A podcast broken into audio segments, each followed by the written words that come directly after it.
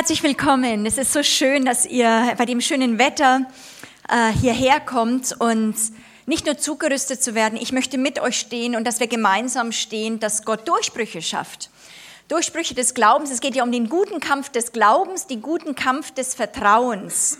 Und äh, ich schätze da Uwe sehr. Ich finde es wirklich, wie er gesagt hat, ja, wir brauchen alle Ergänzung und auch wirklich gerade der fünffältige Dienst ist manchmal wie so ein Zelt mit unterschiedlichen, ja, wie so, ähm, wie sagt man, diese die Zeltpflöcke, ja, die das dann das Zelt breit halten.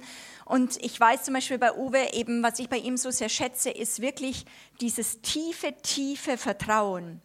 Und ich glaube, dass es auch oft manchmal, äh, welche, sag ich mal, welche Front uns Gott gibt, ähm, wie wir was rangehen, wie wir im Leben an was rangehen, hängt zusammen, was wir auch an negativen Sachen erlebt haben, wo vielleicht dieser ganze Bereich von Glauben in eine Gefahr immer bei uns ist, auch bei geistlichen Babys, dass wir das immer nur technisch sehen. Ja, wie kann ich jetzt einfach ja, das jetzt, wie kann ich Glauben benutzen und wo, wie können wir einen Knopfdruck machen, dass Gott das jetzt tut, was ich möchte. Und da empfinde ich eben das, was auch äh, die Gemeinde hier trägt, so unglaublich wichtig und kostbar, dass immer wieder eigentlich die Front ist, es ist nicht eine Technik, sondern es geht über Vertrauen. Das, dieser dieser Name Vertrauen setzt plötzlich den ganzen Glaubensbereich in eine Beziehung. Vertrauen hat was Beziehung. Es ist plötzlich nichts mehr Technisches. Und das ist ein, also eigentlich ein, einer der wichtigsten Zugänge zu einem Leben im Glauben. Und äh, ich merke jetzt so, dass, dass das einfach für mich die Grundlage ist, dass wir dann in diese Dimension wirklich auch reinkommen, dass wir stehen, auch für Deutschland und in Deutschland, da habe ich gestern Abend damit angefangen, dass Gott eine apostolische Sendung auf uns geben kann, wo Gott uns nicht nur aus Ägypten rausholt und aus, dass wir überhaupt ein bisschen wieder leben können, Luft bekommen, Befreiung erleben, sondern dass sein, weswegen ja Jesus gekommen ist, ist, dass du ihm nachfolgst und als Botschafter gesandt werden kannst, dass wir zusammen rübergehen über jetzt in dem Bild von äh, dem Volk Israel über den Jordan und wirklich zusammen Parisen killen.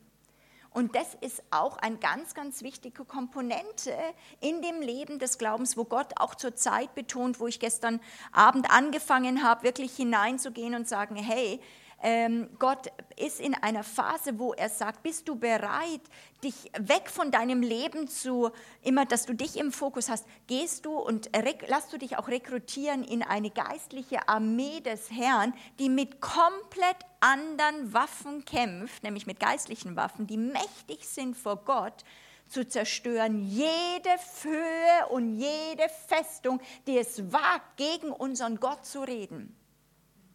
Und wer von euch kann es nicht auch sagen, dass in uns oft, aber auch natürlich in dem System, in dem wir leben, wie viele Stimmen sind ständig, die diesen unseren Gott, den wir persönlich kennen und wo wir auch Vertrauen haben, das ist nicht, weil dass wir immer nur Angst haben, da ist ein Vertrauen da, ständig gegen ihn reden. Wer hat das schon mal erlebt? Okay? Und das ist dieser Kampf des Vertrauens, den Gott uns wirklich zumutet, aber auch, wo ich einfach auch eine Betonung reinlegen nochmal möchte jetzt in dieser Zeit, ähm, weil das einfach für mich auch eine der glaubensstärksten Sachen ist, auch über Glauben zu lehren und das zu eröffnen, wo ich immer merke, dafür bin ich aber auch gemacht. Und es braucht eine Bekehrung, dass wir verstehen, wenn wir mit diesem Gott leben, der wird wiederkommen, es gibt ihn, er ist wirklich real, du es ist nicht sinnlos, was du tust, sondern es ist eine, du wirst belohnt werden, wenn du ihm dein ganzes Sein auf den Altar legst. Das ist nicht einfach nur, ja, ich lebe so vor mich hin, sondern wie wir mit ihm leben, im Vertrauen, im Glauben mit ihm. Wir brauchen ihn und das, das wird belohnt werden. Und das macht auch total Spaß.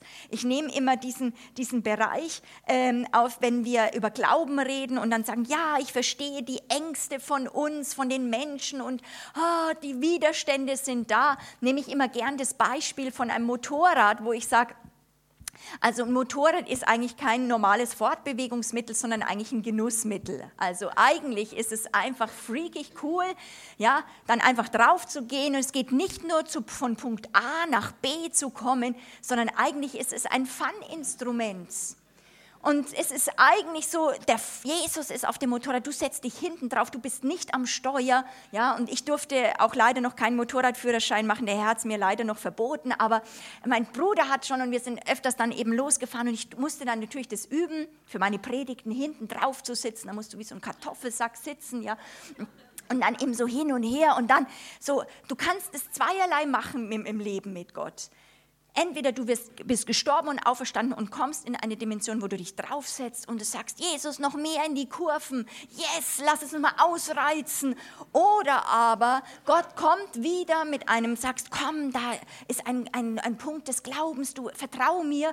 Ja, und du setzt dich auf dem Motorrad, du bist auch pflichtbewusst und du sagst, Jesus, ich liebe dich. Aber dann bist du angespannt wie ein Flitzebogen und du sitzt da hinten drauf, hängst dich an Jesus dran, hast nur Schiss, ja, und dann äh, voll steif. Jesus sagt, bitte locker lassen, locker lassen und du wirst immer verkrampfter. Endlich kommst du am Punkt B an, du steigst ab und sagst, boah, das war eine Glaubenstour, total fertig bin ich. Aber Herr, jetzt lass mich erstmal wieder zwei Monate erholen, bevor ich mich wieder aufs Motorrad setze. Ah, das ist doch nicht Christsein. Ja, aber das sehe ich so viel in uns, dass wir diesen, diesen Punkt des Glaubens, dass, dass wir Gott vertrauen dürfen, als wirklich etwas wie Aktives machen. Jetzt muss ich auch noch glauben. Aber das ist das größte Vorrecht, dass wir jetzt hier auf Erden ihm vertrauen können, dass wir, es gibt ihn. Es ist wirklich die Frage, gibt es ihn oder gibt es nicht? Aber das sind so viele Dinge, die dagegen sprechen. Aber wir müssen mal wieder so äh, einfach diesen Fakt aussprechen. Es gibt ihn wirklich. Das heißt, es ist das Intelligenteste, wenn du, kleine Frau oder kleiner Mann, kaum über den Nabel schauen können. Ja, nicht einmal vielleicht, sagen wir mal, 1,80, 1,90 sind so die Größten unter uns. Ja, also kommt bis nicht sehr hoch, wenn du ein Mensch, der kaum sein Leben überschaut, wenn du alles einem allmächtigen Vater und König des Universums, dem Schöpfer, einem Schöpfer anvertraust, das ist doch nicht ein Zeichen von Dummheit, wo wir sagen, ja, beten und äh, irgendwie so, das ist was für die Alten, die haben nichts mehr zu tun, aber die so mitten im Leben stehen, für die ist es nichts. Das ist doch ein Zeichen von absoluter Intelligenz. Es ist ein Zeichen, ich möchte es mal so sagen, von Dummheit, wenn du sagst, ich weiß, was ich mit mir habe, mit meinen Ressourcen. Viel habe ich nicht, aber da weiß ich, was ich habe. Das ist, das ist doch dumm. Das ist doch cool, dass wir mit einem Gott leben dürfen. Und zwar auch hier in Europa, nicht nur irgendwo. Und lass uns das ein bisschen fröhlicher machen. Lass uns ein bisschen fröhlicher ihm ehren anständig und nicht so verkrampft auf dem Motorrad hocken. Ja, es ist jetzt keine Predigt, dass du dich jetzt ein Motorrad anschaffen musst, aber du kannst dir ein anderes Beispiel nehmen. Aber wir sind manchmal, wir, wir schauen wie verstopft aus, wie, wie als hätten wir fünf Tage keinen Stuhlgang gehabt. So schauen wir oft auch als Christen. Ne? Und, und, und, und, äh, und denken, äh, das ist jetzt heilig und Gott muss sehen, wie viel das uns kostet. Aber ich möchte einfach mal so einen, einen gewissen fröhlichen Grundschnitt mal machen. Ja, was kostet es uns denn, Gott zu vertrauen? Unsere Ängste, unsere Sturheit, unsere Stolz, unsere Eigenwilligkeit, das kostet uns. Aber da sage ich, da weiß ich, was ich habe. Also wie blöd kann man denn sein? Wir müssen es mal nicht nur aus menschlicher Perspektive sehen, weil wir leben in so einem humanistischen Welt, wo eigentlich Gott degradiert wird, dass er nur dann eine Relevanz für uns hat, wenn er um uns Menschen rumspringt und uns hilft, dass wir frei werden und noch freier und dass er uns geheilt. Und wenn er das nicht tut, dann hat ein Mensch auch das Recht, ihm ins Gesicht zu sagen, ich will mit dir nichts zu tun haben. Hallo, wo sind wir? Das hat über, das, äh, wir müssen ein bisschen relevant auch überlegen mit der Furcht des Herrn, wer sind wir und wer ist er? Er ist nicht nur ein Papi-Papilein, er ist der allmächtige Schöpfer. Wie können wir als Ton wagen, gegen ihn zu sprechen, den Töpfer?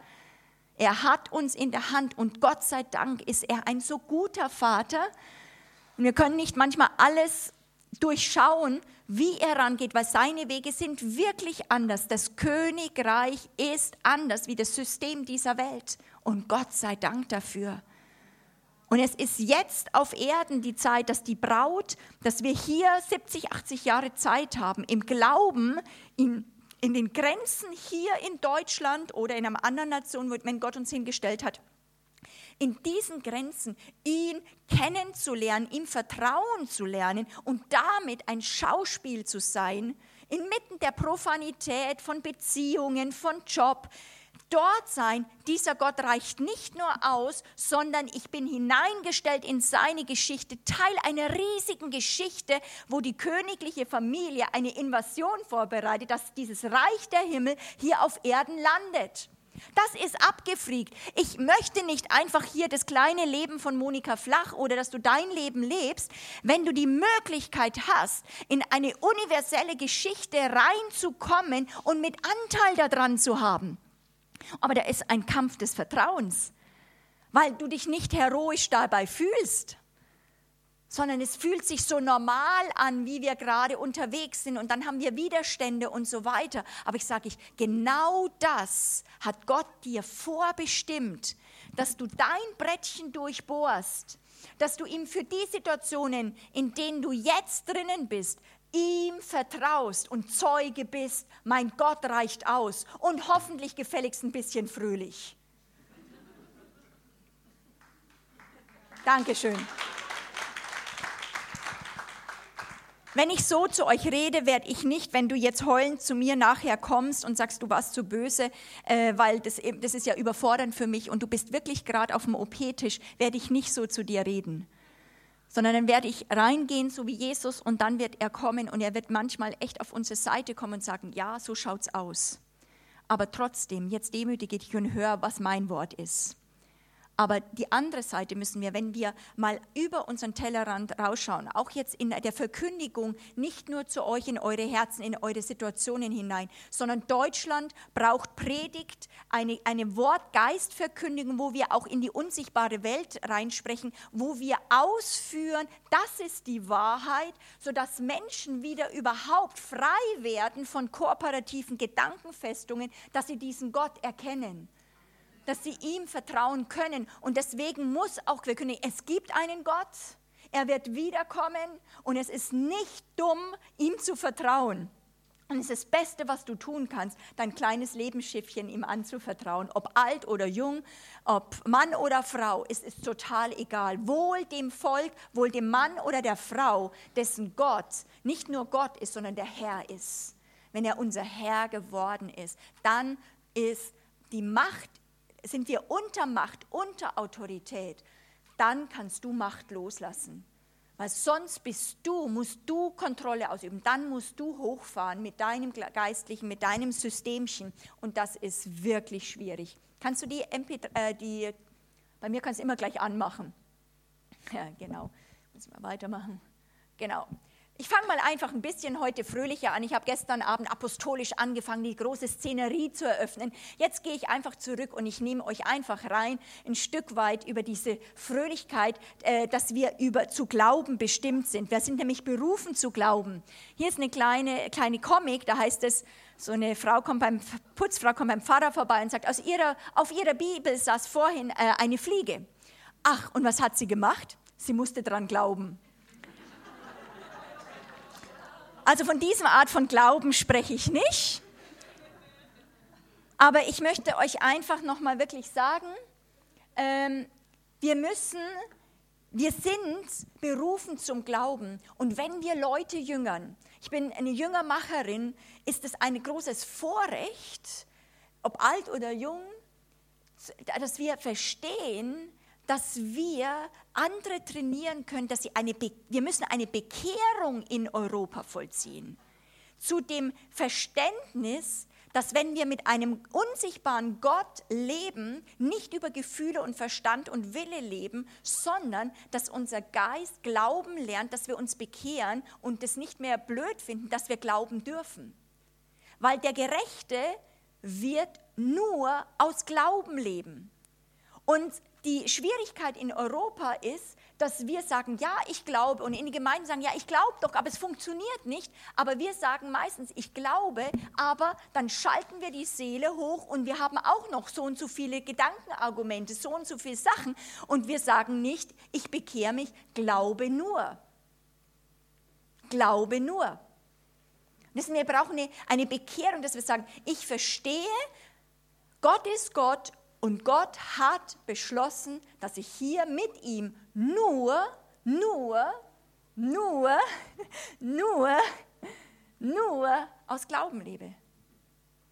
Und dass er das liebt, in diesem Vertrauen, dass ein Mensch, der nicht viel sieht, und ihr müsst es euch manchmal vorstellen, es gibt diese unsichtbare Welt und das sind auch Engel und die können Gott sehen und den Teufel, der sieht Gott auch und er zittert, die sehen ihn und sie, wir sind ein Schauspiel, dass die, die wir nicht viel sehen, mit allem Prophetischen, mit dem Wiedergeborenen, trotzdem sehen wir nicht viel, sondern nur Stückwerk.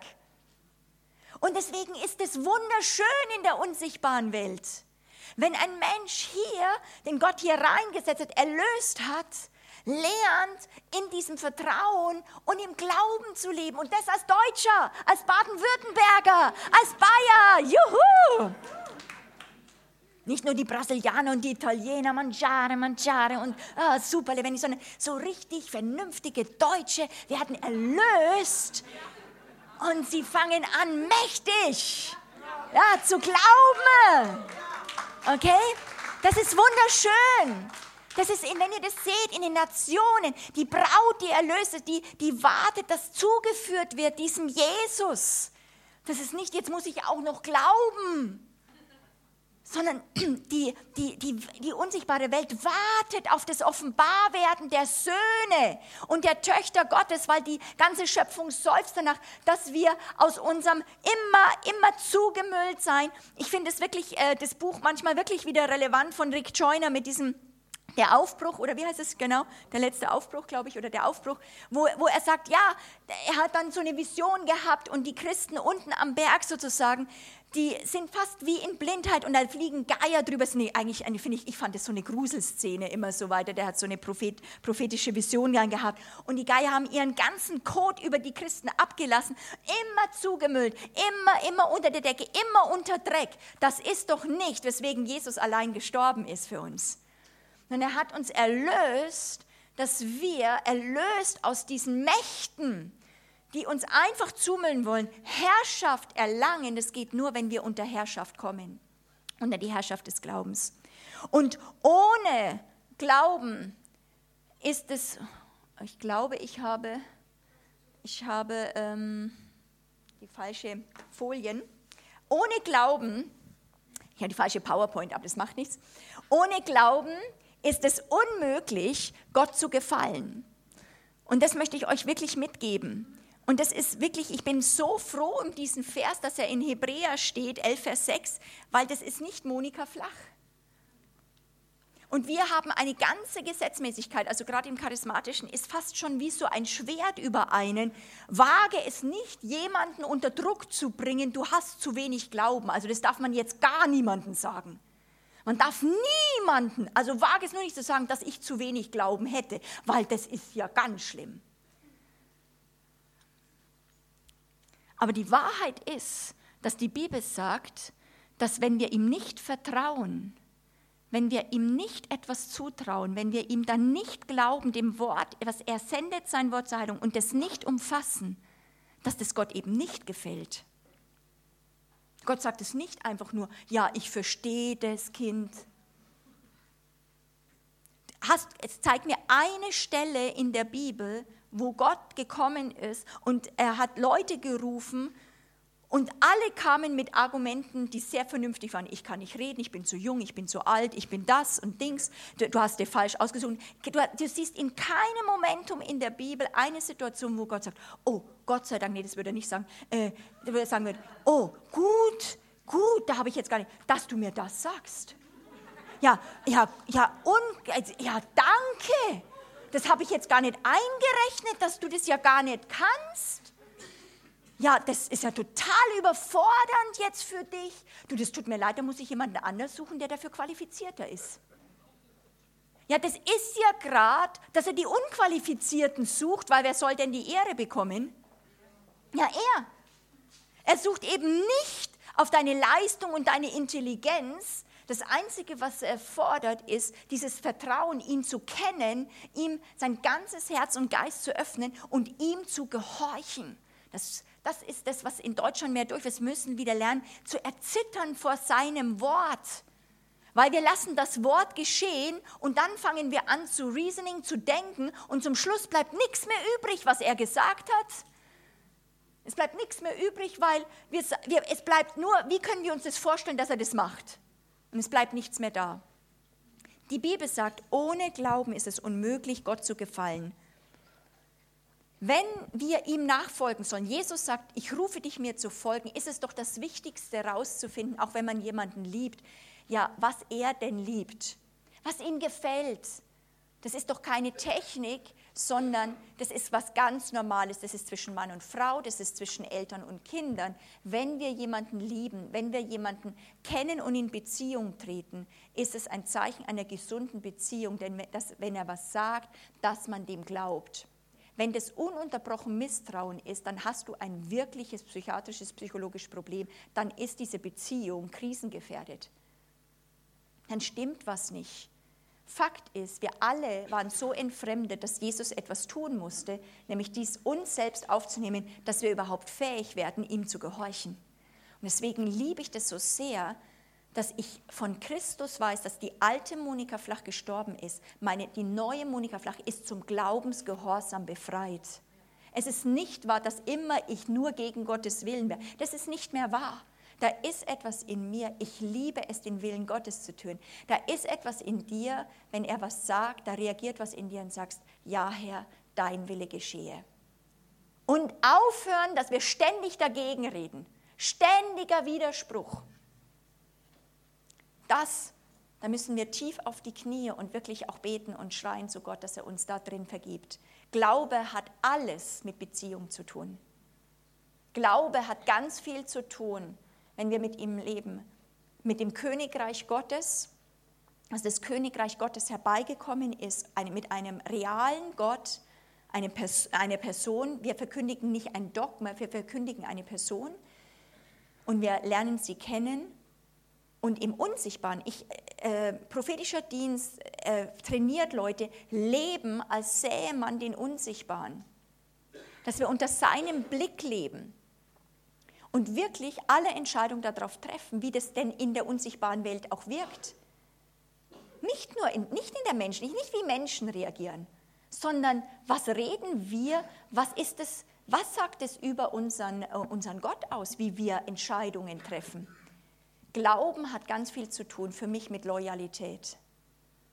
Und es ist wie wenn du verheiratet bist, wenn jemand was über deinen Ehemann dann oder über deine Ehefrau erzählt und das wirklich nicht stimmt, dann sagst du nicht, du lass mal die Sau raus, erzähl doch mal alles, was du da wirklich über meine Frau denkst. Das ist ja vielleicht auch eine Wahrheit drin, lass es nur mal raus, sondern du sagst, du kennst die überhaupt nicht, hör auf so zu reden. Und wir müssen aufpassen, was wir wirklich über den Schöpfer sagen. Denn er ist nicht nur ein Vater und lässt alles mit sich geschehen, er ist auch der Heilige. Er ist der Heilige, wunderbar, wo wir erzittern und wo wir nach Hause kommen in so eine Klarheit und Reinheit und erlöst werden von diesem Misstrauen, das uns zerfressen hat und wo wir uns anvertrauen können. Es gefällt Gott nicht, wenn wir immer ihm widersprechen. Aber lass uns mal diesen Vers positiv verwenden. Für mich ist es, ich habe das ganz groß damals schon in Hannover, wo ich war, an meine ähm, ähm, Türbalken geschrieben gehabt. Es gefällt Gott, wenn du ihm was zutraust. Das habe ich immer angeschaut. Es hat jedes Mal, in jeder Situation, hat es in mir was gemacht. Es kommt darauf an, traue ich ihm jetzt das zu oder achte ich wieder auf meine Ressourcen? Dass ich doch auf mich schaue. Es gefällt ihm total, wenn du dich ihm anvertraust. Das ist wunderschön.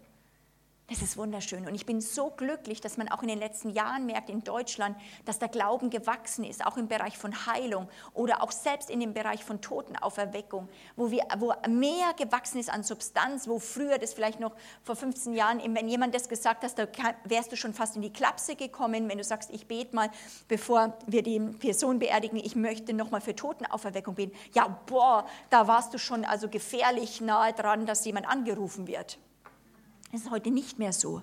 Da ist was gewachsen. Das darf man schon mal. Da ist was an Zuversicht gewachsen, dass wir reingehen, dass wir ihm was zutrauen und sagen, warum nicht, Herr? Wir gehen jetzt mal rein. Wir gehen rein und wir vertrauen dir und wir trauen dir auch mal was zu, weil es echt total abgefahren ist, Gott was zuzutrauen. Das ist der meist, einer der meistzitierten Sätze in der Bibel. Mein Gerechter wird aus Glauben leben. Ich kann jetzt nicht tief darauf eingehen an diesem, an diesem Wochenende, aber wenn du mit Leuten ähm, sie scannst, sage ich mal, durchscannst und sagst, wie leben sie mit Gott, und egal was für Probleme in ihrem Leben auftauchen, musst du immer eine Sache als erstes abchecken. Ist die Gerechtigkeit Gottes als erstes Grundgeschenk vom Kreuz in dieser Person aktiviert? Weil das Erste, das immer das Erste, was der Teufel angreift, ist deine Gerechtigkeit und das will er dir wegnehmen. Wenn er die weg hat, dann geht nichts mehr. Gerechtigkeit ist wie das Boden in einem Fass. Wenn der nicht eingezogen wird, da kannst du beten, proklamieren, deklarieren, so viel du willst, es geht wie durch. Die Frage ist, haben wir einen Boden in unserem Leben, das Verständnis, ich bin gerecht vor Gott, ich bin versöhnt mit Gott, ich bin gesandt, dann bist du der Gerechte, ist kühn wie ein Junglöwe. Warum sind wir so ängstvoll? Weil wir entweder noch in Sünden sind oder aber weil wir nicht vergeben haben, weil wir mit Sünde nicht gehandelt haben, weil die, Gerechtig die geschenkte Gerechtigkeit Gottes nicht als Teil unseres ersten Schatzes ist, den wir bewahren. Die Gerechtigkeit ist das erste Geschenk, geschenkte Gerechtigkeit von Jesus ist das erste Geschenk vom Kreuz. Und das muss eingezogen werden, weil nur der Gerechte ist kühn wie ein Junglöwe, nur der Gerechte kann aus Glauben leben. Du kannst immer sagen, ich muss aus Glauben, aus Glauben leben. Pass erstmal, check erst ab, ist, weiß ich, ich bin versöhnt mit Gott. Gott ist zwischen mir und dir alles in Ordnung.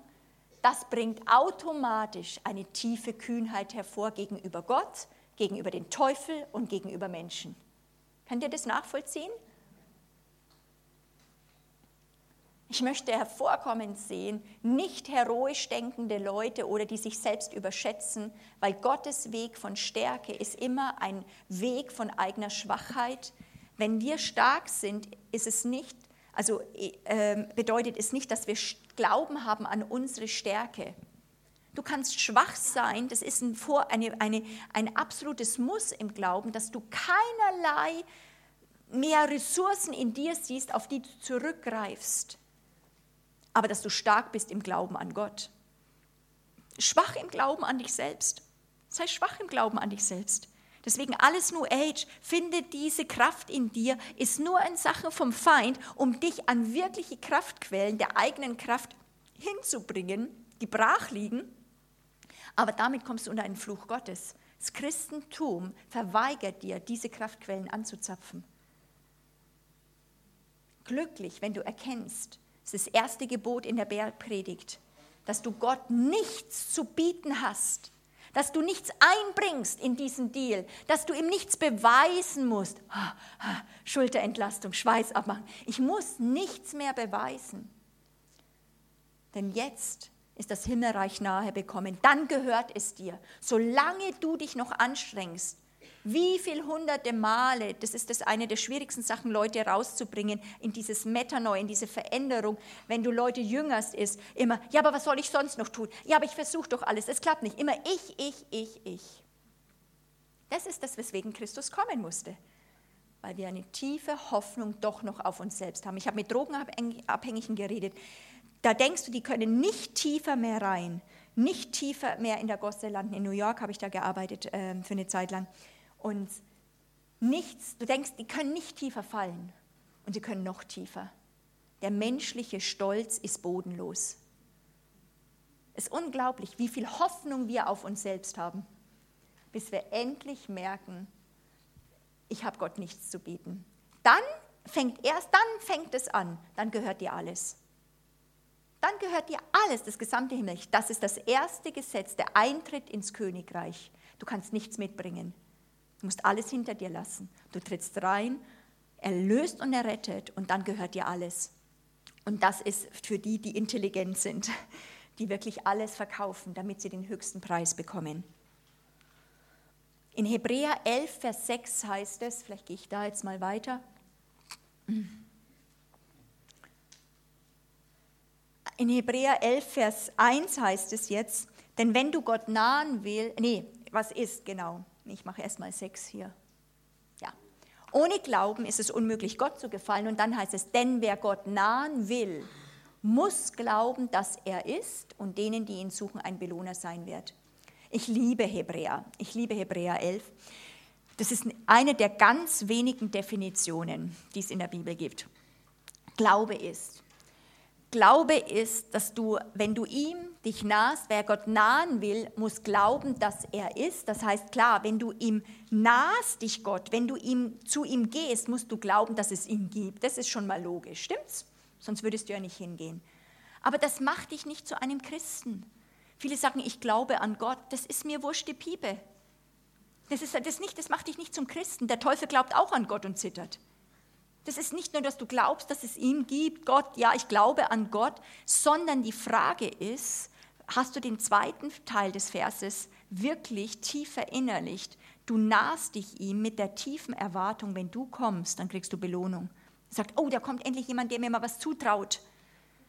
Und der dieser Glaube wird belohnt. Da kriegst du sogar noch eine Belohnung, weil Gott sagt, endlich mal jemand, der mich erkennt.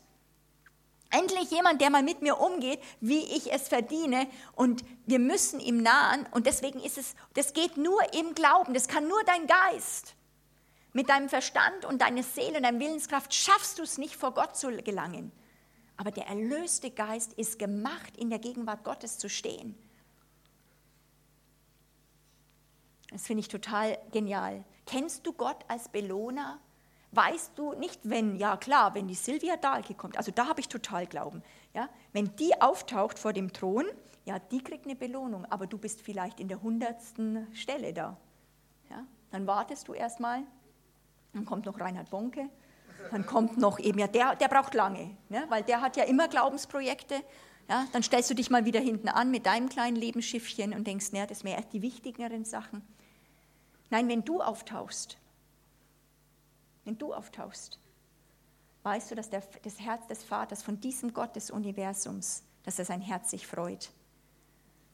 Er sagt, gut, du kriegst eine Belohnung, du kriegst es, du betest nach meinem Willen. Das ist, was Glaube ist. Das finde ich total stark. In Hebräer 11, da möchte ich jetzt reingehen, was ist Glaube? Was ist Glaube? Glaube ist. Davor möchte ich noch mal was sagen, was Glaube nicht ist. Bitte schreibt es euch, wenn ihr was aufschreibt, wirklich mit. Glaube ist nicht eine Leistung oder eine Turnübung deines Verstandes, wo du dich versuchst reinzuzwängen mit. Es ist keine, ich, ich liebe das, ich sage das immer, wenn ich manchmal ein bisschen angespannt bin, Glaube ist nicht eine Turnübung meines Verstandes, irgendwie das jetzt habhaft zu machen. Glaube ist ein Wunder. Glaube ist eine Interaktion vom Heiligen Geist mit deinem menschlichen Geist und dem Wort Gottes.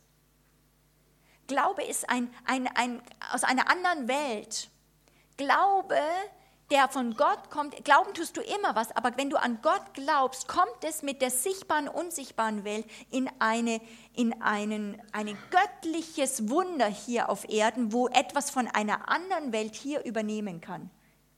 Und durch eine, keine andere äh, Art und Weise darfst du diese Welt verändern, als nur durch Glauben. Glauben an diesen Gott. Glaube, und das liebe ich auch nochmal, ist auch ein, nicht ein Resultat eben von Anstrengung oder dass du dich das erarbeiten musst und deinen Willen irgendwie nur reinmachst, sondern das haben die Mönche früher sehr stark tief alles damit durchgekriegt, dass sie verstanden haben, dass Glaube ein, eine Frucht ist von totaler Unterwerfung und Hingabe unter eine Person. Und wenn sie gemerkt haben, es geht was nicht durch oder sie kämpfen innerlich, haben sie sich auf den Boden geschmissen und gesagt, ich unterwerfe mich Gottes Willen, dein Wille geschehe, dein Wille geschehe. Und durch diese Zuordnung zu der Person kam ihr eigener Wille, was will ich, was muss ich denken, wie Dings, kam zur Ruhe, weil du dich unter eine Person unterwirfst. Glaube ist ein Resultat von Hingabe. Das finde ich total kostbar. Für einige hier könnte das ein Schlüssel sein, die viel vielleicht über Glauben gehört haben und dann gedacht haben, wie mache ich das? Wo du einfach sagst, vielleicht musst du diesen Weg mal wieder beschreiten, dass du sagst, nee, ich gebe mich nur dieser Person hin. Und als ganz natürliche Frucht wird Glaube hervorkommen. Kannst du das, kannst du das nachvollziehen? Ich hatte schon gesagt, für wenige Worte in der Bibel gibt es eine aussprechende Definition. Wahrscheinlich wusste Gott über unsere europäische Kompliziertheit und dass wir so gerne Wörter mit unserem Verständnis erfüllen, weil wir wollen ja immer alles verstehen. Ah, wir füllen das immer anders, sogar bei uns eine Definition. Und nur das, was er sagt, das ist Glaube, das ist Glaube, nicht was wir empfinden oder wie wir es füllen. Was sagt nochmal eben Hebräer 11, Vers 1? Glaube ist. Ich sage das mehrfach. Glaube ist. Glaube ist. Also es ist nicht wahr, es wird auch nicht werden. Glaube ist. Das ist was in der Gegenwart. Glaube ist eine Verwirklichung dessen, was man hofft und ein Überführtsein von Dingen, ich liebe dieses Wort, von Tatsachen, die man nicht sieht. Im Englischen heißt es, Faith is a substance of things hoped for. Das heißt, Glaube ist eine Substanz. Das ist nicht spooky, ja, ich glaube, dass morgen gutes Wetter wird. Ja, ich glaube irgendwas, sondern Glaube ist wirklich eine Interaktion vom Heiligen Geist, dem, der Substanz des Wortes, was Jesus Christus ist, und dem menschlichen Geist, um etwas hervorzubringen für diese Welt. Das finde ich total kostbar. Das heißt, im ersten Teil des Satzes, eine Verwirklichung dessen, was man hofft, kannst du sagen, Glaube ist eine Verwirklichung, es verwirklicht etwas. Ich liebe das. Ich liebe Dinge, die funktionieren, wo Dinge wirklich hervorkommen und nicht nur spooky irgendwie im Unsichtbaren bleiben. So, hier Glaube verwirklicht, es bringt Substanz hinzu, gibt Substanz auf das, was man hofft. Und der zweite Teil des Satzes ist ein Überführtsein von Tatsachen, die man nicht sieht dieses Überführtsein heißt Elegmos, das heißt Nachweis, ist ein, ein Beweis, eine Garantie, eine Bürgschaft. Du hast in dir eine Garantie, etwas in dir, du hast was empfangen. Du bist komplett überzeugt von diesen Sachen. Und im Glauben ist einem Gott, das ist für mich einer der wichtigsten Sätze, im Glauben ist einem Gott zu stark geworden oder so stark geworden, so groß, dass es alles ausfüllt, dass man trotz Widerspruch, trotz dem Widerspruch im Sichtbaren von der Wirklichkeit des Unsichtbaren überführt ist und sich nach ihr richtet mehr als nach dem, was man sieht. Ist das gut? Kann ich es nochmal sagen?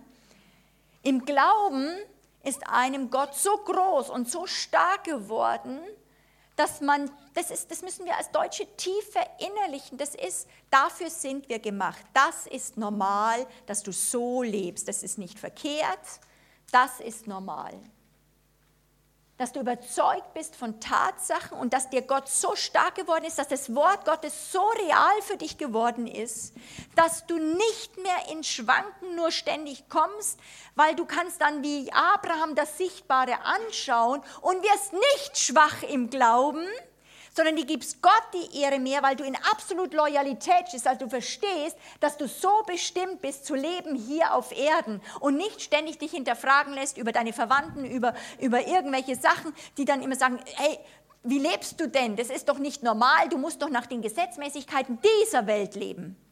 Nee, musst du nicht mehr. Ein Christ ist nicht einfach nur ein verbesserter moralischer Mensch, er ist ein Wunder. Es ist ein Übernat wir müssen übernatürlich leben. Das ist, das wir, deswegen brauchen wir Training des Geistes. bis zum Lebensende ist uns bestimmt, dass wir im Glauben leben dürfen. Das ist auch nicht nur schlimm, das kann Spaß machen. Oder es wird die härteste Tour, wo du dann wirklich dir den Schweiß abstirbst, äh, abstirbst, sage ich, abschwischst, bis du stirbst dann. Und dann siehst du sowieso, wie es ist. Aber du hast nur, wir haben nur 70, 80 Jahre Zeit, dass wir ihn kennenlernen in dieser Art und Weise. Eines Tages dann, wenn er da ist, werden wir ihn sehen, wie er ist. Das ist eine kostbare Zeit, die nicht wiederkommt. Wir werden in der Ewigkeit wird sein. Wir werden jetzt schon, wir leben jetzt schon aus dieser Ewigkeit, aber sollen in Zeit und Raum lernen, aus seiner Welt herauszuleben. Das ist, das ist, deswegen ist Gemeinde ein Wunder. Egal, was wir denken und immer schlecht über Gemeinde reden. Gemeinde ist die Braut und es ist, egal wie viele Fehler wir machen, das ist ein Geheimnis drum, wo ich sage, wir können nicht einfach eine Gemeinde nur nach einem Kaninchenzüchterverein, wie ich so nett immer sage, beurteilen, weil wir sagen, ja, da sind einfach Menschen kommen zu sagen, die haben halt als Hobby Gott. Nein, Gemeinde ist ein geistliches, geheimnisvolles Organismus, beurteile es nicht nach menschlichen Kriterien. Und Vertrauen ist es, wenn du dich mit deinem ganzen Lebensgewicht, mit allem, was dich ausmacht, mit deinen Hoffnungen, auch mit deinen Wünschen und Träumen, mit allem, was du bist, dass du lernst und gelernt hast, dich komplett auf Gott abzustützen und dich anlehnen lernst aus der Erkenntnis heraus, dass du eben eine starke Unterstützung benötigst, im festen Glauben, dass er dich hält und dass er sich dir zur Verfügung gestellt hat und dich nicht im Stich lässt. Glaube ist was Übernatürliches, eine übernatürliche Substanz, die aus einer anderen Welt kommt, die aus dem Reich Gottes kommt und die erleben, die Jesus ihr Leben übergeben haben. Glauben macht die Dinge des, des unsichtbaren Himmelreiches, des Königreichs auf Erden sichtbar aber es hat die Diskrepanz, da komme ich ganz tief drauf, dass du in einer Spannung für eine ganze Weile lebst, wo du das, was für dich real ist, nur im Geist siehst, aber sich noch nicht manifestiert auf der Erde. Wenn das ist, dann lebst du im Glauben. Und wir lassen uns versorgen mit den Schätzen Gottes. Glaube ist wie eine Schwangerschaft, ist auch so ein anderes Bild. Diese Eizelle ist, im, ist, diese, äh, ist äh, Glaube in unserem Herzen. Und das Rema-Wort, das Rema-Wort ist eben jetzt nicht Bibel lesen und ich lese das allgemeine Logos, das, die, die, alles, was wir in der Bibel lesen, ist einfach die, das, die allgemeine Weisheit und Wahrheit Gottes. Und daraus kommt der Geist Gottes und spricht Jesus spricht in unsere Situation, das ist das Rema-Wort. Und dieses Rema-Wort ist dieser spezifische Same aus dem Logos, dem Wort Gottes, was dann kommt und dann Glauben in unserem Herzen schafft. Das geht, kommt, und da komme ich noch drauf, eben nur über das Wort Gottes. Glaube kommt, nicht durch Anstrengung, nicht durch Verkrampftheit. Glaube kommt aus dem Hören des Wortes. Deswegen die Frage ist, wem hörst du zu? Was redest du? Redest du immer nur, was in der sichtbaren Welt ist? Denkst du, das wird dadurch besser? Oder verstehst du, dass du als Christ also Training brauchst, dass du verstehst, du musst dich bekehren zum Lebensstil und einfach mal sagen, so ist es. Ich muss ab heute lernen zu reden, Dinge, die aus einer anderen Welt kommen. Sonst wird diese meine Welt, die hier auf der sichtbaren Welt ist, nicht überwunden werden. Nochmal, dem natürlichen Menschen der kann das nicht, will das nicht verstehen, deswegen musste er sterben am Kreuz. Dem erscheint es unvernünftig, dem erscheint es nicht okay und deswegen musste eine neue Schöpfung hervorkommen. Das heißt, du empfängst den Samen des Wortes Gottes und das Wort sagt, und das ist auch wichtig, das ist eine der Gesetzmäßigkeiten vom Königreich Gottes, wo wir auch verstehen müssen und mit unserer Ungeduld des europäischen Denkens zum Ende kommen müssen es ist eine Gesetzmäßigkeit im Reich Gottes, der Same ist klein und ist wachstümlich. Es ist nicht einfach, selbst Jesus ist nicht als erwachsener Mann vom Himmel gefallen. Alles im Reich Gottes beginnt klein. Gott gibt einen Samen und schaut, wie wir damit umgehen und es wächst auf. Das ist, hat aber alles schon in sich. Und du hast etwas empfangen und wenn der Same und dein Herz zusammenkommen, wenn es in deinem Herzen landet, dann entsteht diese göttliche Befruchtung, die eine Substanz hervorkommt, die die Kraft hat, deine Welt zu überwinden. Und alles ist schon vorhanden. Das heißt, du hast schon empfangen, bist von einer Tatsache überzeugt, obwohl in, deines, in deinem Lebensumfeld, in der sichtbaren Welt es sich noch nicht materialisiert hat. Kein Mensch sieht es noch, aber du bist infiziert, du bist schwanger. Und jeder von uns weiß, also jetzt auch im Natürlichen, du kannst nicht sagen, ich bin halb schwanger. Also entweder bist du schwanger oder du kannst nicht sagen, ich bin im Prozess schwanger zu werden. Entweder bist du es oder bist du es nicht. Entweder du hast was empfangen, dann hast du alles, dann braucht es nur noch das Ambiente und dass du dich darum einfach, dass es gut ähm, um, umgeben ist oder jetzt mit dem Samen in dem, im, im Boden. Aber alles ist da schon drinnen, damit das hervorkommt, was in dem Samen ist. Und das finde ich total schwanger. Noch, ja, das finde ich total schwanger. Ich bin total schwanger. Das ist super. Es ist so super. Halleluja. Danke, Jesus.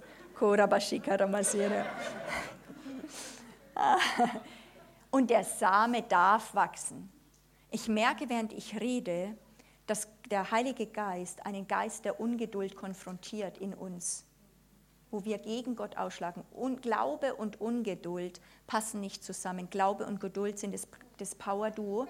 Und ich, ich empfinde gerade im Geist, der Heilige Geist kommt und der Heilige Geist überführt wo wir gegen Gott ausschlagen, weil wir ihm unsere Zeitvorstellung geben und voll sauer oft sind, weil er nicht auf uns so reagiert, wie wir denken, wenn wir die Macht hätten. Lass uns kurz innehalten und wer das empfindet in seiner Situation, dass er sagt, Herr, du weißt es besser wie ich, ich demütige mich, du bist Gott, nicht ich. Dass du das dann aussprichst, jetzt gerade, vor dem Herrn, vor deinem Vater, jetzt.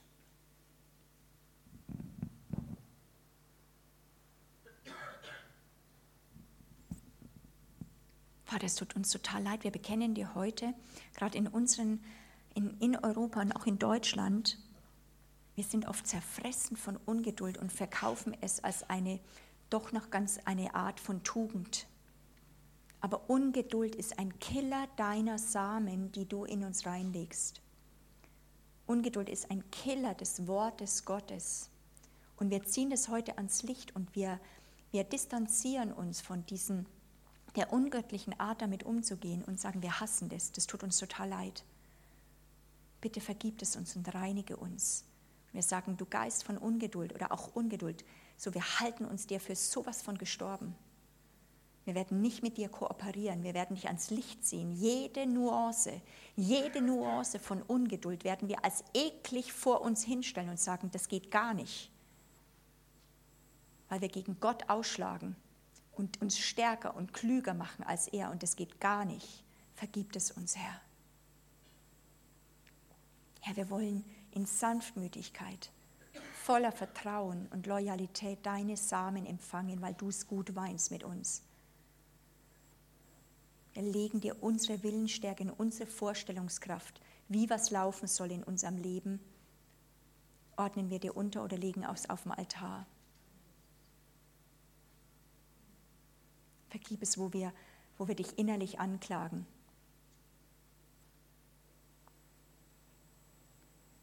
Wo wir murren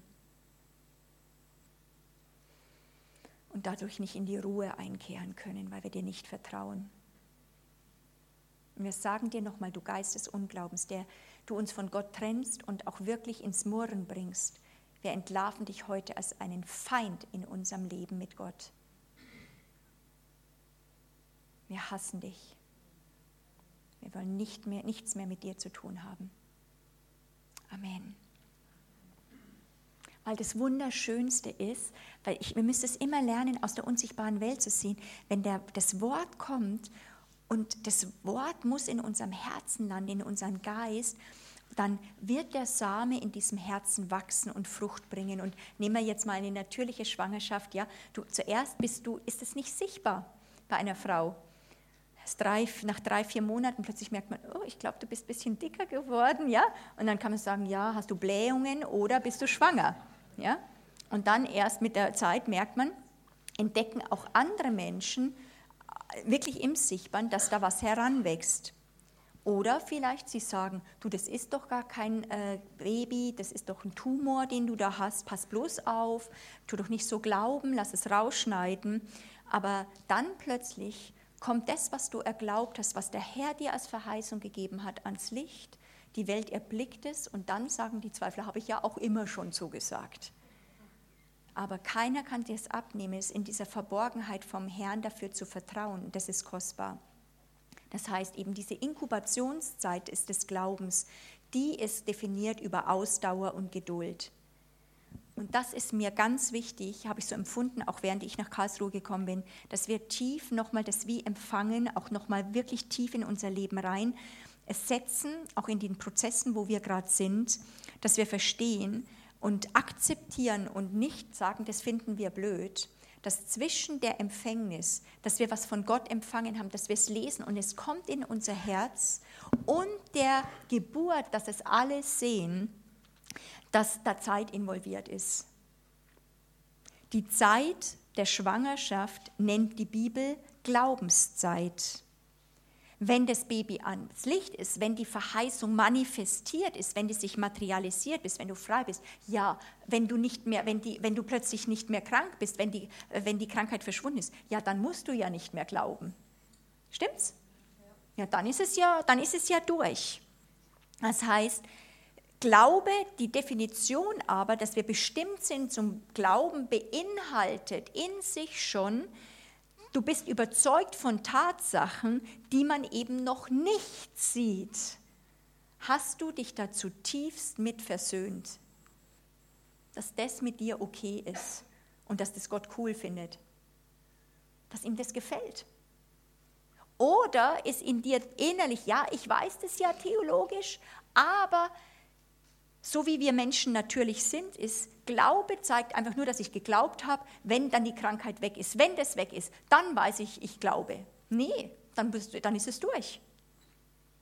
Die Glaubenszeit ist, dass zwischen dem jetzt habe ich es und dem alle sehen es oder jetzt hat sich materialisiert, eine Zeitspanne ist, wo das du im Glauben empfängst, für dich real ist und darauf reagierst, sprichst und alle vielleicht dagegen reden können, aber für dich ist es so real, dass du trotz Widerspruch des Sichtbaren, wo alles dagegen redet, das bewahrst, wie dieses Baby und dann zur Welt bringt. Deswegen musste auch Maria erst mal drei Monate zu Elisabeth, dass sie in einem geschützten Rahmen ist, weil eben die ersten drei Monate sehr gefährlich sind, dass ein Kind abgetrieben wird. Und wenn wir ständig reden über das, was wir haben, können wir Dinge von Gott abtreiben.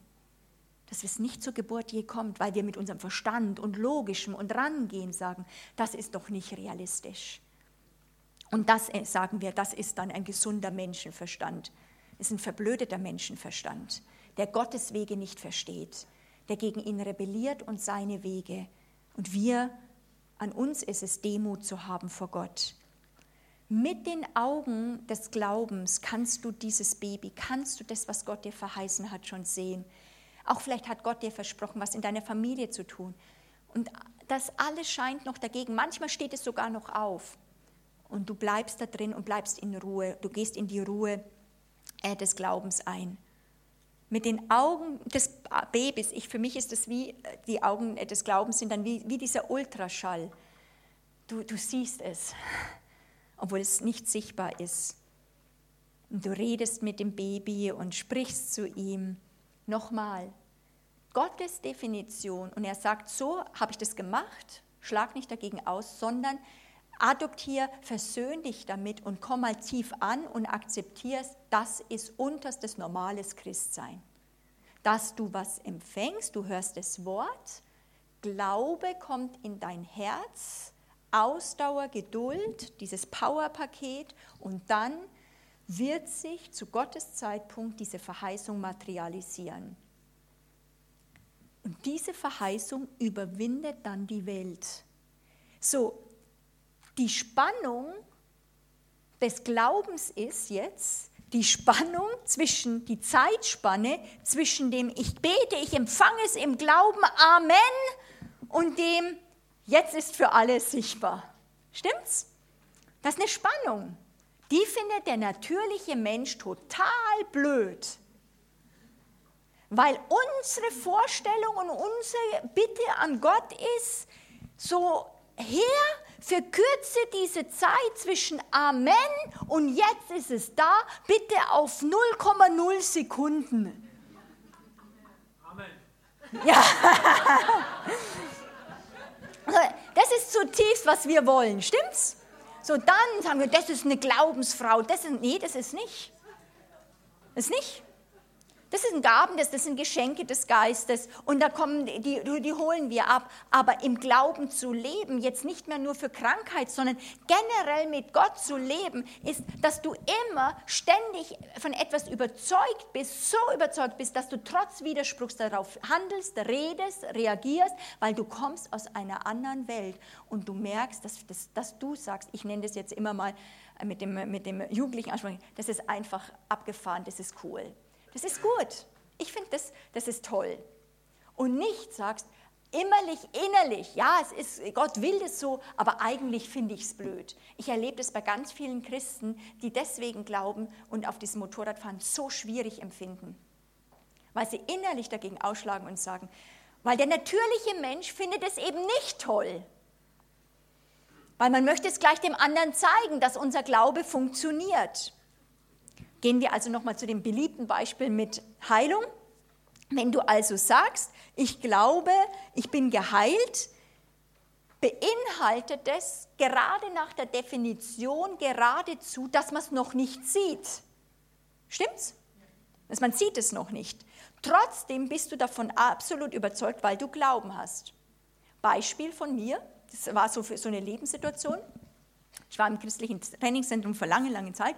Da war das so ein bisschen, wo der Herr mich das auch vieles, vieles trainiert nochmal hat. Und äh, da war ich wirklich in, ich bin eigentlich so gut wie wirklich nicht krank. Und, ähm, und da war ich aber wirklich erkältet und wirklich, oh, alles war so voll. Und ich war natürlich, da war ich Sekretärin beim christlichen, also Assistentin bei Michael Schiffmann und habe dann das Telefondienst gehabt. Ja? Dann ging es natürlich den ganzen Tag, hallo, ja, hier ist Monika Flach als christliche Trainingszentrum und so weiter. Und der, ich habe ja an dem Tag also nur mit Christen telefoniert. Also von denen könnte man ja meinen, die könnten das verstehen. Ja? Sozusagen, es haben nur Christen ja angerufen beim christlichen Trainingszentrum. Ja? Und dann so sagen sie, oh, du bist krank.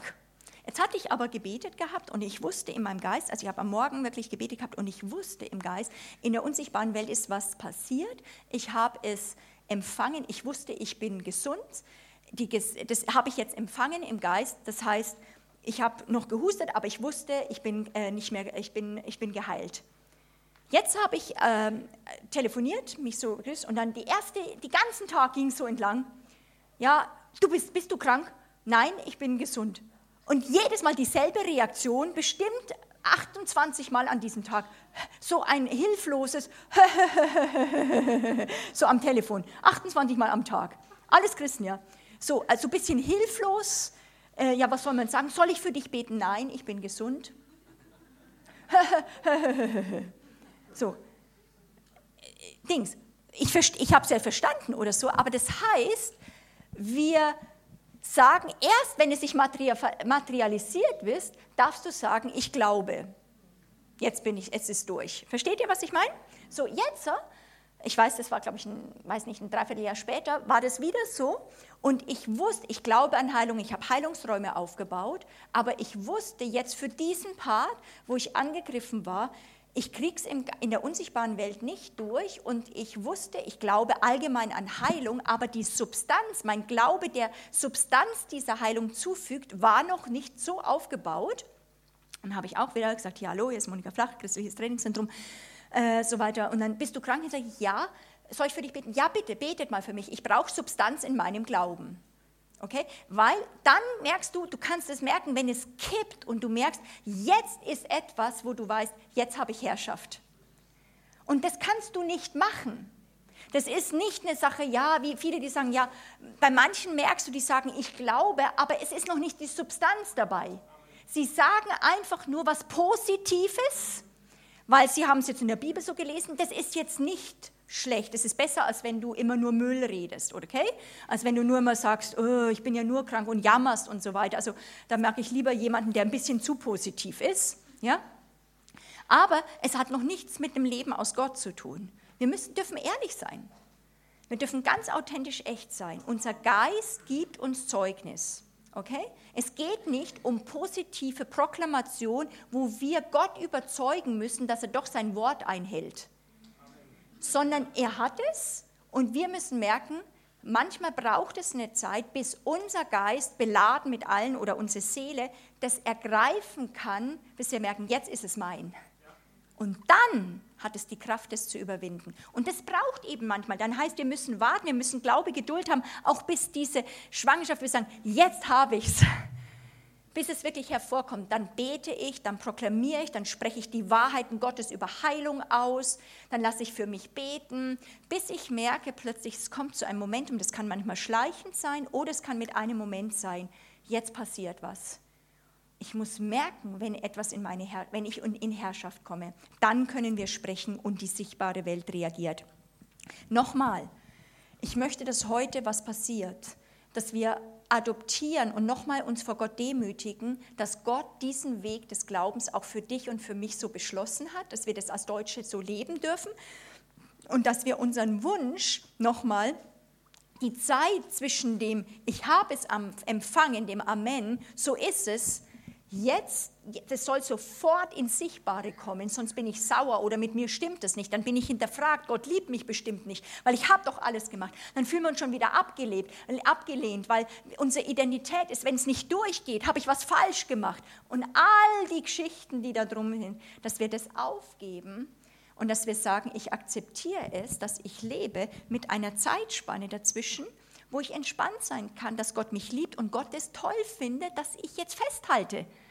Eigentlich würde ich sagen, 95, 98 Prozent des Christseins ist nicht kämpfen für einen Durchbruch für Jesus, sondern, äh, oder eigentlich 100 Prozent, sondern Christsein, geistlicher Kampf bedeutet, zu ergreifen, zu verstehen, was hat er getan und stehen, stehen. Epheser 6 ist immer stehen, festhalten, weil das hinterfragt wird. Gott hat es gemacht. Du musst nichts tun. Du musst nicht heilen. Christus hat die Heilung am Kreuz erwirkt. Stimmt's?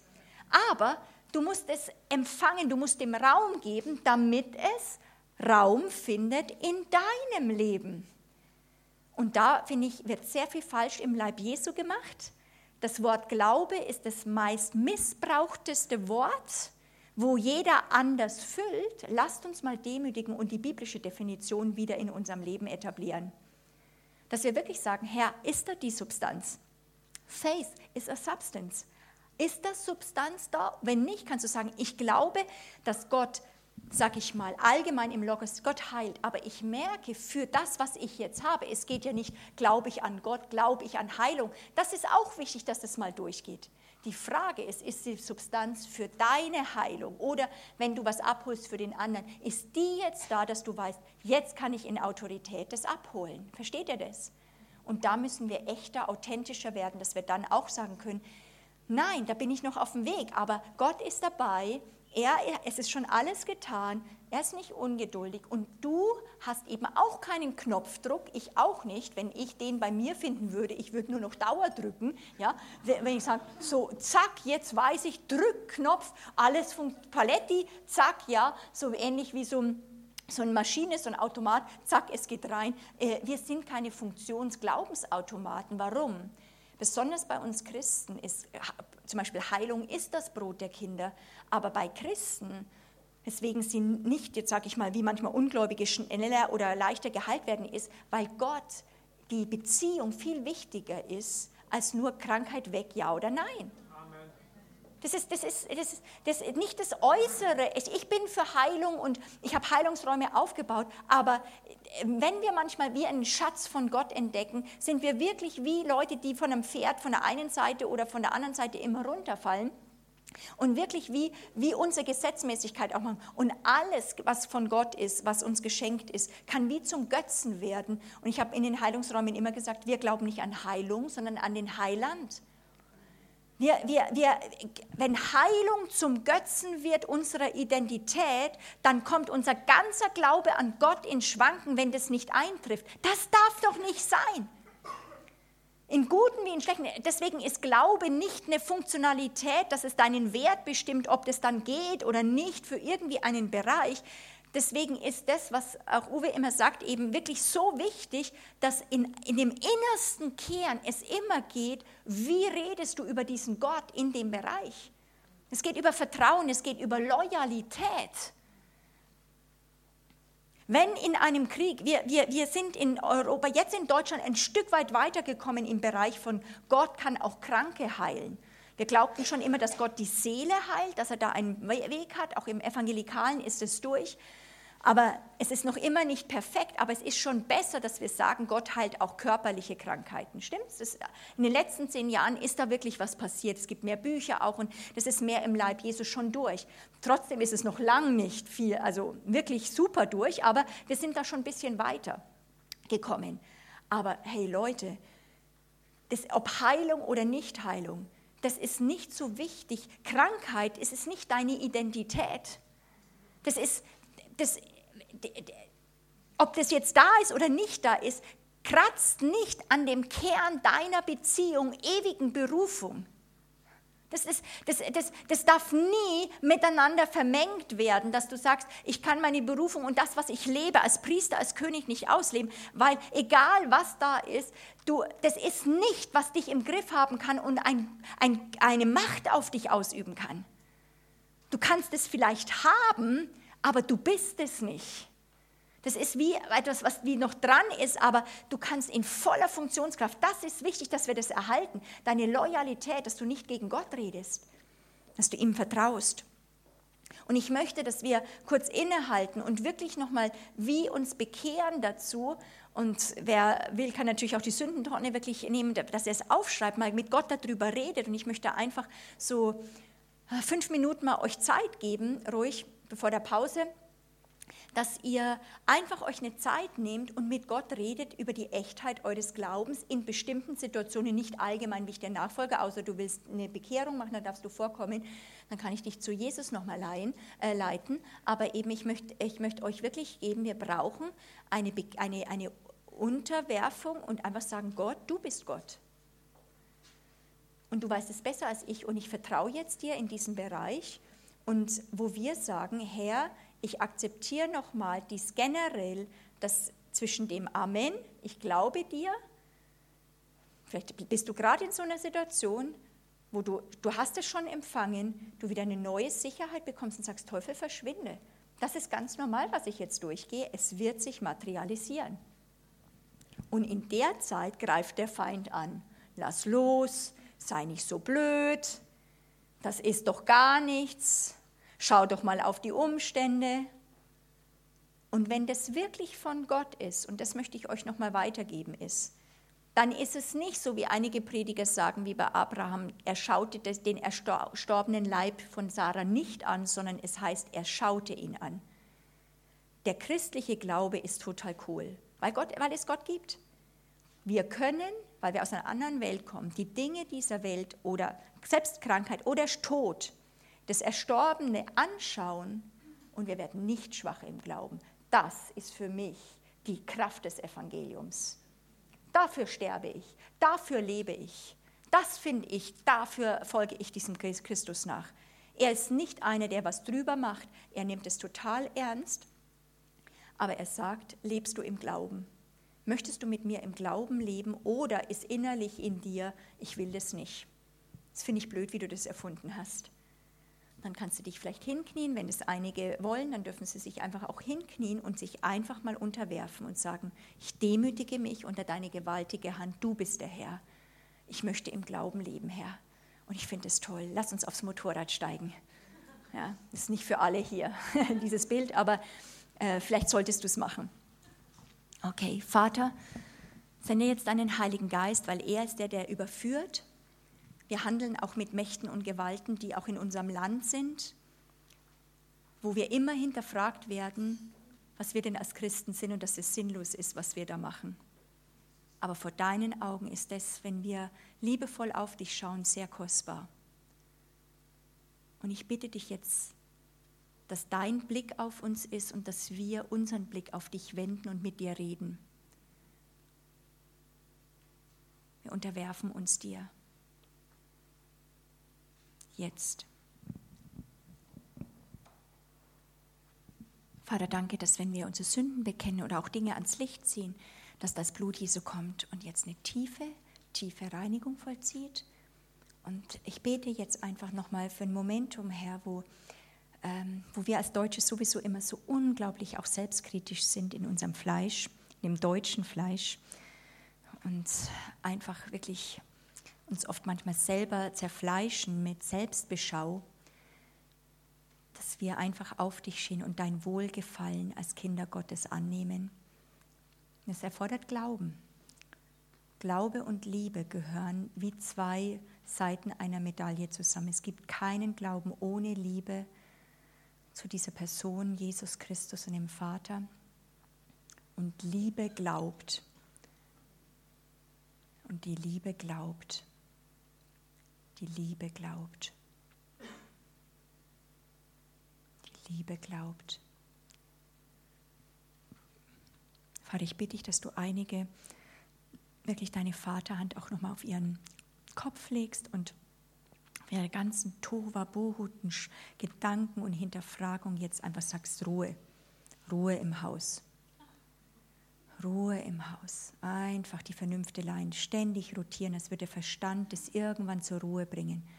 Einfach tiefe Ruhe. Gott ist da. Gott sei Dank, der Herr ist da. Ich bin nicht allein. Ich bin nicht allein in dieser Welt. Danke, Herr, dass wir deine Kinder sind, deine Söhne und Töchter. Die du rufst, mitzuherrschen, mitzuregieren. Trainiere uns, Herr. Du traust es uns zu. Gib uns Kühnheit und Mut jetzt in unser Herz. In Jesu Namen. Amen vorhin in die Pause gehen und glaube ich dann noch eine Ansage ist, würde ich gern euch für diesen Bereich, die einfach total glaubenstärkend sind, drei Medien vorstellen. Das eine ist, einer meiner Lieblings-MP3s ist auch das Banner, Glaube, der triumphiert, lerne dein Erbe in Jesus anzutreten. Es, äh, es gefällt Gott, wenn du ihm etwas zutraust. Ich weiß noch, ich war vor zwei Jahren oder so war irgendwann im Zug gesessen und dann habe ich, äh, ich höre sehr wenig von mir an, weil ich habe ständig, muss ich neue Predigten äh, hervorbringen und dann habe ich keine Zeit, meine alten anzuführen. Aber ich hatte den Eindruck, ich sollte die mal mitnehmen. Und dann habe ich die gehört und ich glaube, die Leute mussten sich köstlich amüsiert haben um mich herum, weil ich habe die per MP3-Spieler und ich habe mir, Amen, ey, preach it, preach it, yes. Und ich war so wie, ich war wie so auf, also wirklich, ich war so glaubensaufgebaut, ja, da drinnen, weil wenn du echt merkst, dafür bin ich gemacht, das ist nicht was Schwieriges, dafür bin ich gemacht, das macht total Spaß. Wer möchte die, die haben? Kriegst du geschenkt. Genau. Äh, das ist wirklich äh, Glaube, wirklich der triumphiert. Glaube ist was ganz, ganz Schönes, dieses Vertrauen zu Gott.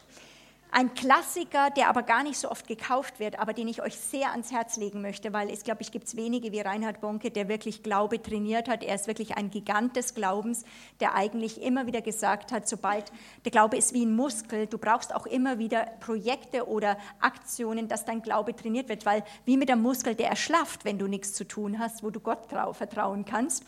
Und äh, Glaube, der Sprung ins Licht. Und das ist auch, das müsst ihr euch kaufen, weil das ist eben... Ähm, nicht von unserem Verlag, aber eben, äh, das kann ich euch sehr empfehlen, wenn ihr einfach merkt, ihr möchtet einfach in diesem eurem Glauben äh, richtig so von einem Vorrunner des Glaubens, einfach so Glaubensinfusion zu bekommen. Glaube kommt aus dem Wort, aber wenn man manchmal Vorbilder sieht, wird der eigene Geist wie angeschaltet und sagt, dafür bin ich auch gemacht. Das geht ja nicht, dass ich so rumtümpel, das ist ja Dings und dann wenden wir unseren Wegen. Also das kann ich euch sehr empfehlen. Und als letztes möchte ich euch auch noch mal in dem Bereich, einem, dem Klassiker, sage ich mal, von Glaubenslehre, Kenneth Hagen empfehlen, die Autorität des Gläubigen. Wer hat das noch nicht? Wahrscheinlich haben das schon ganz viele. Wer hat das noch nicht? Oh, ja Leute, also das ist wirklich ein... So viel, so viel haben wir jetzt nicht dabei.